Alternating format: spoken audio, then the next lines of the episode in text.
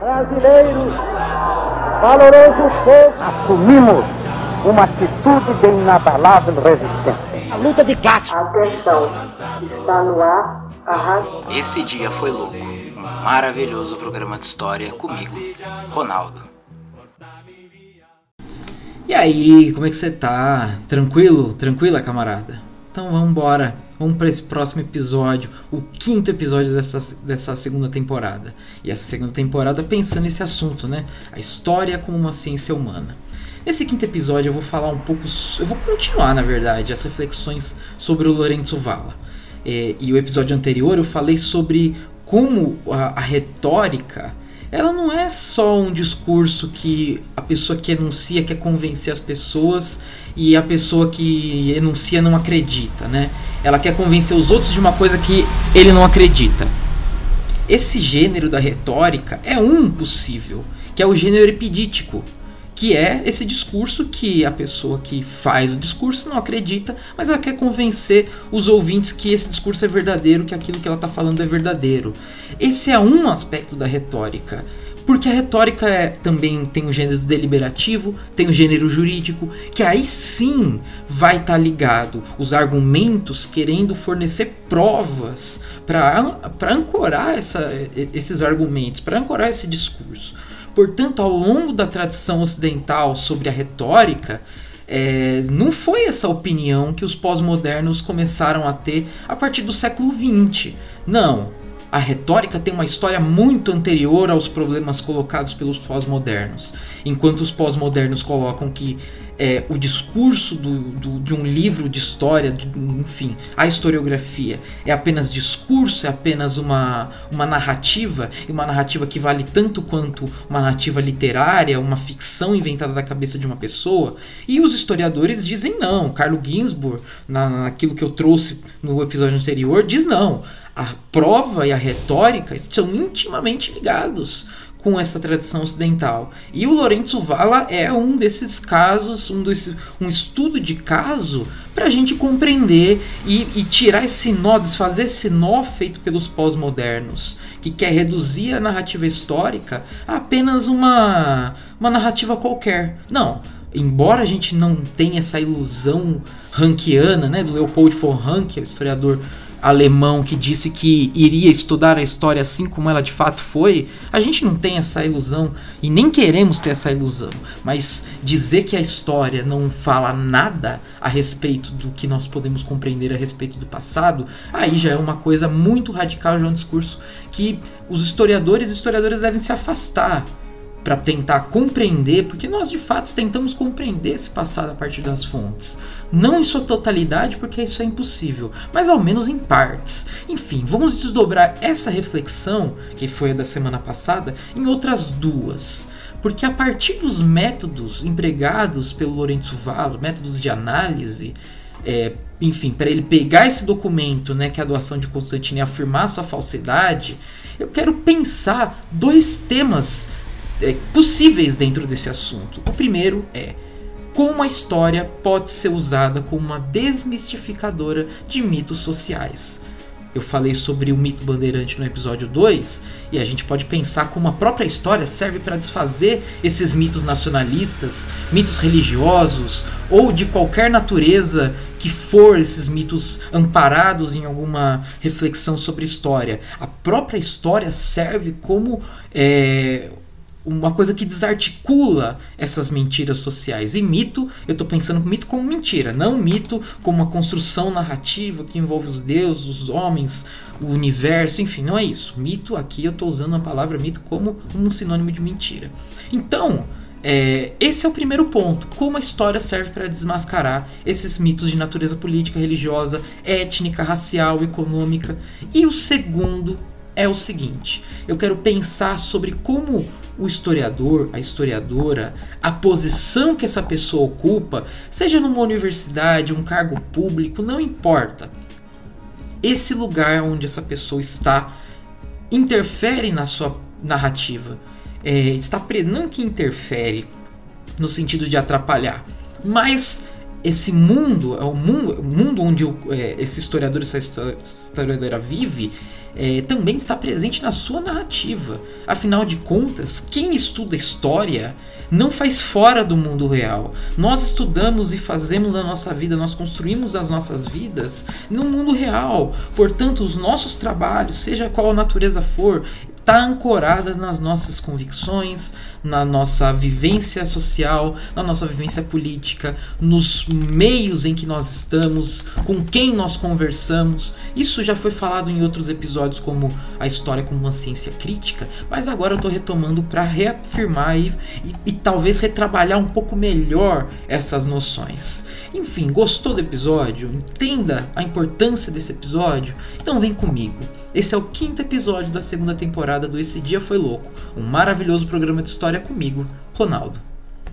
O conhecimento histórico deve ser usado para dissipar superstições, construções ideológicas e qualquer coisa que queira é, se apropriar de algum tipo de legitimidade, algum tipo de suposta, lógico, né, legitimidade histórica, é, entre todas as aspas, né, e também a história como uma forma de lembrar daquilo que todo mundo quer se esquecer. Aliás, alguns setores fazem questão de esquecer.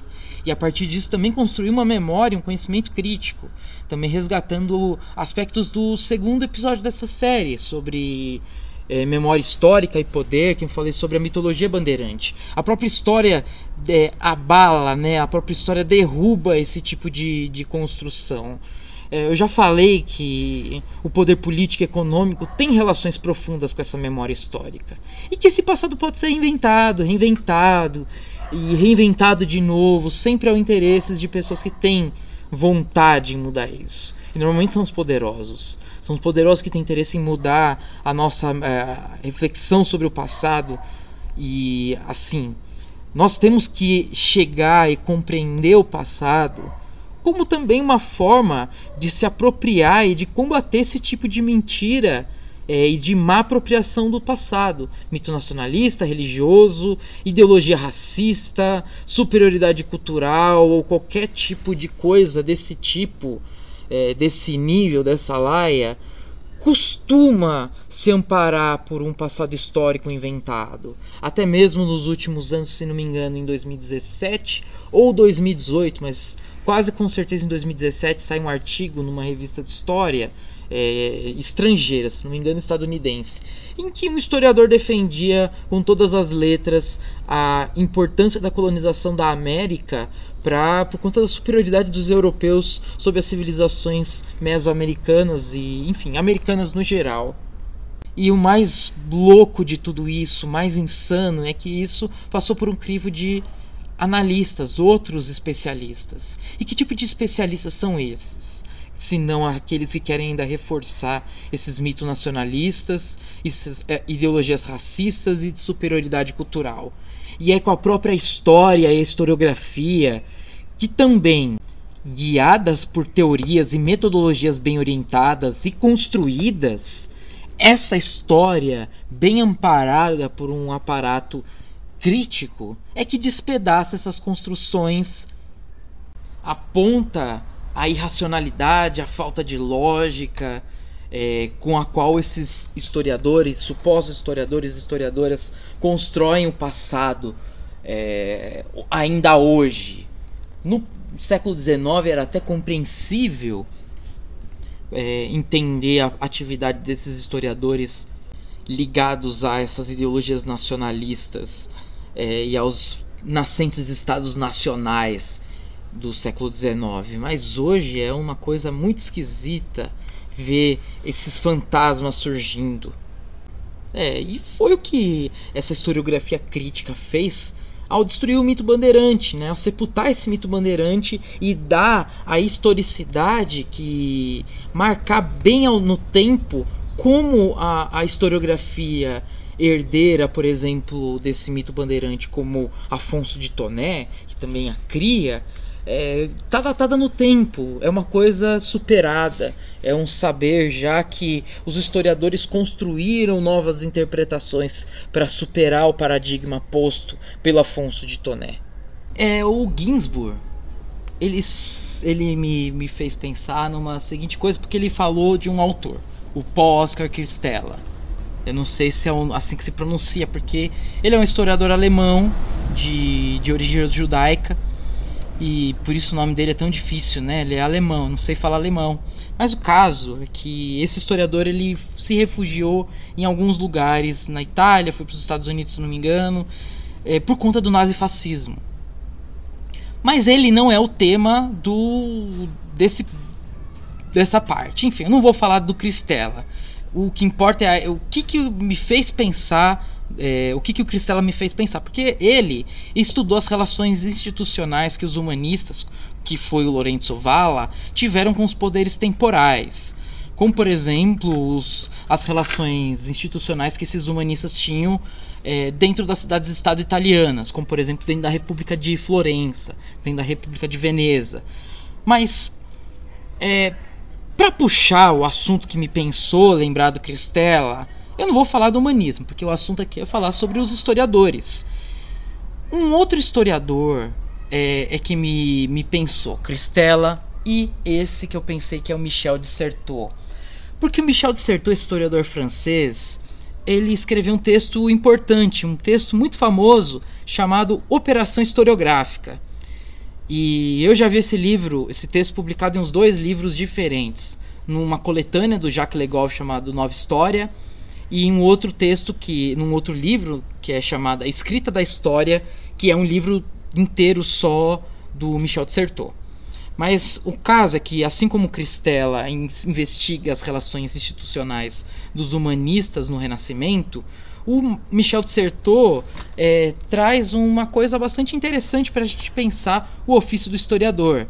Porque nesse texto aí, Operação Historiográfica, ele procura ressaltar a importância que a política, o lugar social, a posição institucional do historiador, da historiadora, dentro da universidade ou em qualquer espaço de poder político, cargo administrativo, enfim, os vários lugares que está inserido esse historiador, essa historiadora, como esses lugares são importantes para compreender a obra de qualquer historiador historiadora.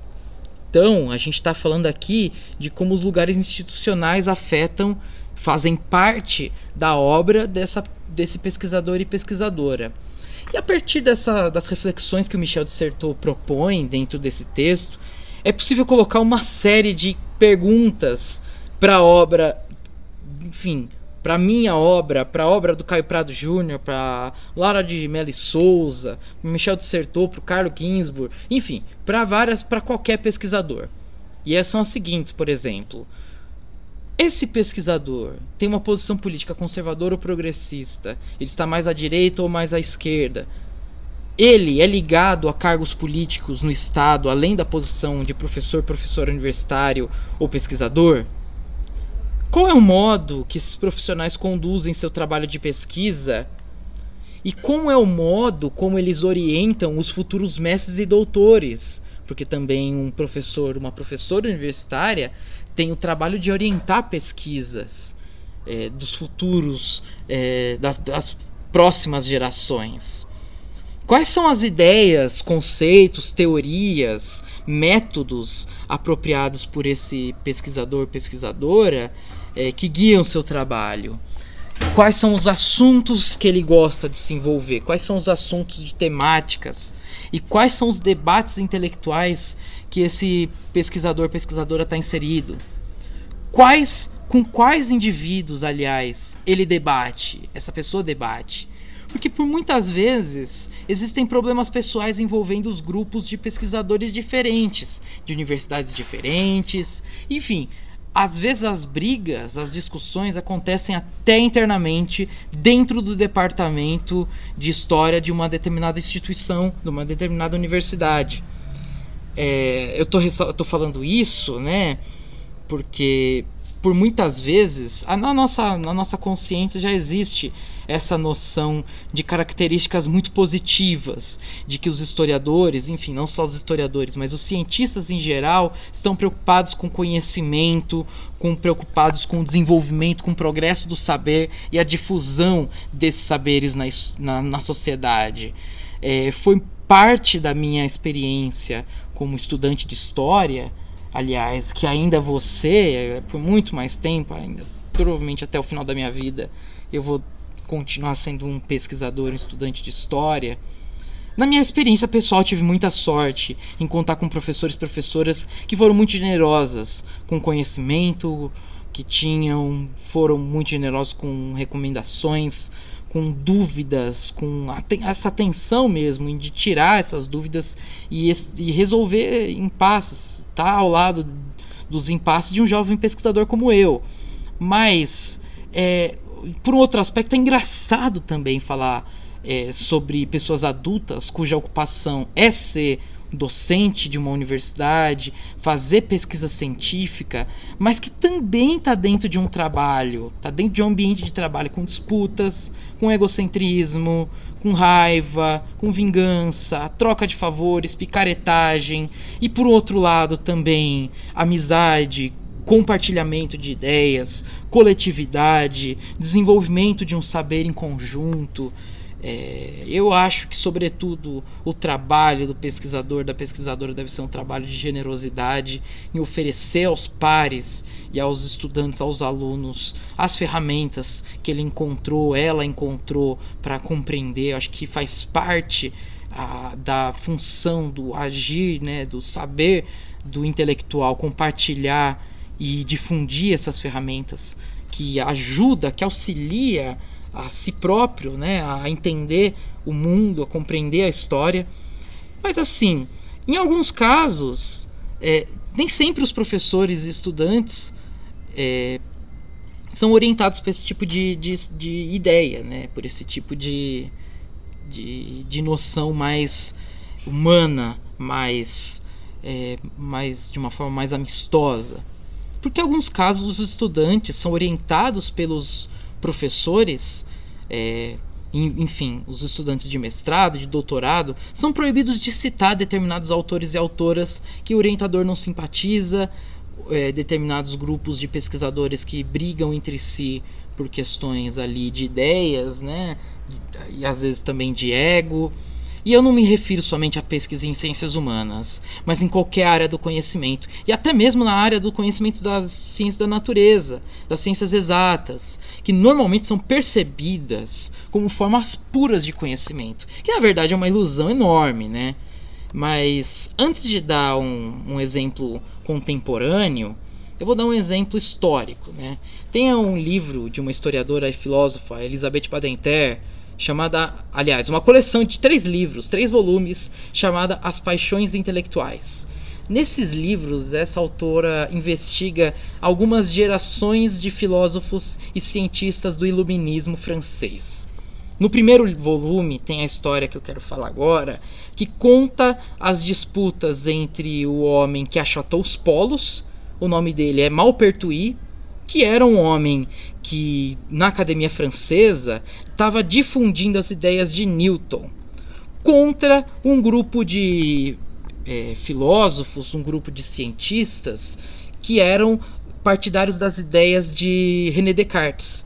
Então, de um lado, nós temos o grupo aliás, um homem newtoniano e do outro nós temos os cartesianos. E esse homem, né, que achatou os polos, ele fez isso porque ele foi fazer pesquisas para ver o formato da Terra. E aí se descobriu que a Terra era mais ou menos esférica com, as, com os polos achatados. E ele foi. Um dia eu falo sobre como ele fez isso. O caso é que ele fez e provou que o modelo newtoniano era o paradigma que era o mais correto, era o mais cientificamente empírico. E ali, no meio disso tudo, não era só ideias, mas estava uma vontade de esmagar as gerações de cartesianos que estavam se perpetuando no poder há muito tempo e que Malpertuis queria ascender é, dentro e queria tomar a, a liderança da Real Academia de Ciências da França. Assim, hoje a gente pode ver é, como isso é um comportamento babaca, né, daqueles iluministas que queriam disputar ego. Mas, enfim, isso nada diminui os saberes daqueles caras e a pesquisa que esses caras empreenderam, que foi enorme. Mas, enfim, não era é, sobre isso que eu queria falar sobre a babaquice deles, mas sobre como os debates intelectuais, as ideias, também participam não só da disputa por um conhecimento puro e, e, e, limpo de qualquer disputa pessoal. Não, isso acontece.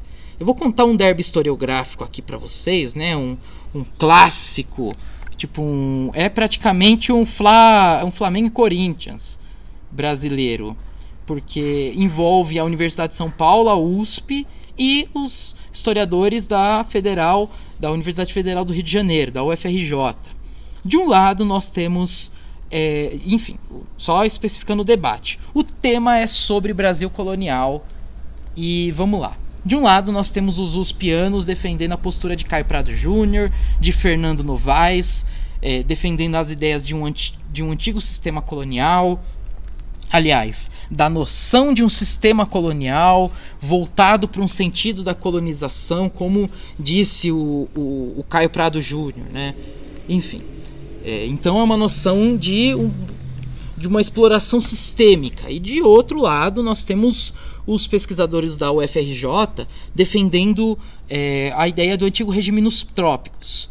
Então, enquanto um se detém na ideia de é, de exploração sistêmica do território mais organizada, os historiadores da UFRJ veem a administração portuguesa no Brasil colonial e os poderes coloniais é, como de um modo que não funcionava de aliás melhor né melhor a frase eles como esses poderes não funcionavam de um modo tão efetivo assim é quase como se existisse uma cabeça. Aliás, é como se existisse um corpo sem uma cabeça que desse ordem. Então é uma administração descerebrada, vai dizer esses historiadores. Então, de um lado, nós temos a noção de uma opressão colonial bem estabelecida, né, a partir da dominação econômica, é, política e social, e de outro, uma administração mais frouxa. Assim, sobre esse, Fla, é, esse Corinthians, Fla-Flu não, sobre esse Corinthians e Flamengo da historiografia, eu quero recomendar um, porque tem muito, muita treta. São livros e livros envolvendo essa discussão e defendendo diversas teses, e eu quero falar da coisa, de uma das coisas mais maravilhosas que eu já li na minha vida, que é um livro da Laura de Meli Souza chamado O Sol e a Sombra. O tema desse livro é a administração portuguesa no Brasil colonial do século XVIII. Então, assim, administração colonial não é um tema que aparentemente é lá gostoso né, de, de estudar. O caso é que aí é que você se engana. É aí que você se engana, meu jovem. Porque se você acha que o tema vai ser chato, tudo que essa mulher toca é maravilhoso. Não que ela seja Midas, né? Que tudo que toca vira ouro, mas essa mulher é fantástica. Ela é uma historiadora é, enfim, ela é a fonte de inspiração para o meu trabalho como historiador. Porque é o seguinte. Na introdução, ou no prefácio, mas acho que é na introdução, sim, do Sol e a Sombra, ela faz o debate historiográfico mais lindo da minha vida, mais bem feito da minha vida. Debates historiográficos são essas é, apresentação dessas ideias, dos argumentos, das teses que os historiadores tiveram, né? A, os, os, historiadores do passado fizeram a respeito de um determinado tema.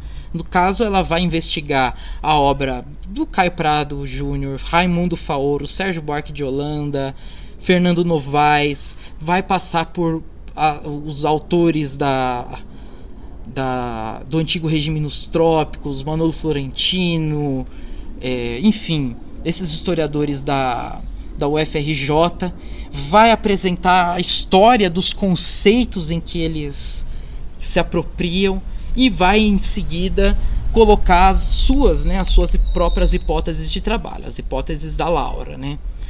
A escrita desse texto é deliciosa, o conteúdo desse capítulo é uma viagem, aliás, de todos os capítulos desse livro, porque é uma viagem louca.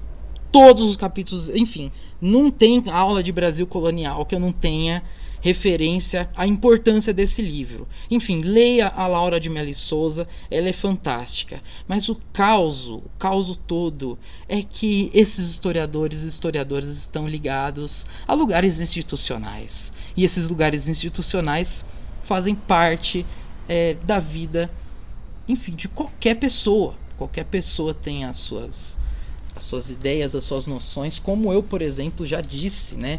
Como o historiador deve estar comprometido com o tempo, e não só com o tempo passado que é narrado, mas com o presente e o futuro. Mesmo querendo ou não, melhor dizendo, todos os historiadores e historiadoras estão nesse mesmo barco, estão é, transparecem as suas ideias, o seu modo de ver e o seu modo de enxergar a história a partir seu, das próprias ideias que estão dentro do nosso tempo. Ninguém é, tá fora do, do mundo, ninguém está fora do seu mundo social. Então, portanto, investigar a obra de um historiador também investigar a sua própria obra de vida, a sua própria, as suas próprias convicções transparecem dentro do texto. Então, assim, o Michel de Certeau nos ajuda a recolocar a obra na vida do autor e a obra tem, e, o, e o autor dentro do mundo em que ele vive. É, essa é a, essa, esse é o grande ganho que a gente tem ao investigar a obra e a vida de um, de um pesquisador e investigar também os porquês que ele chegou, ela e ele, ou ele, né, chegaram a aquelas determinadas conclusões porque afinal de contas, ninguém tira suas conclusões de nada. Tudo isso é embasado por fontes, os documentos de época, pelas opiniões de outros historiadores do passado e também pela leitura do seu próprio presente.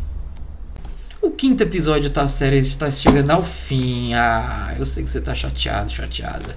Vamos lá. Se você não me segue no Instagram, faça já. Meu Instagram é esse dia foi ponto louco curte as minhas publicações, me apoia, faz um comentário, vou adorar conversar com você. Enfim, eu vou ficando por aqui. Eu sou o Ronaldo e esse foi mais um episódio do Esse Dia Foi Louco, um maravilhoso programa de história.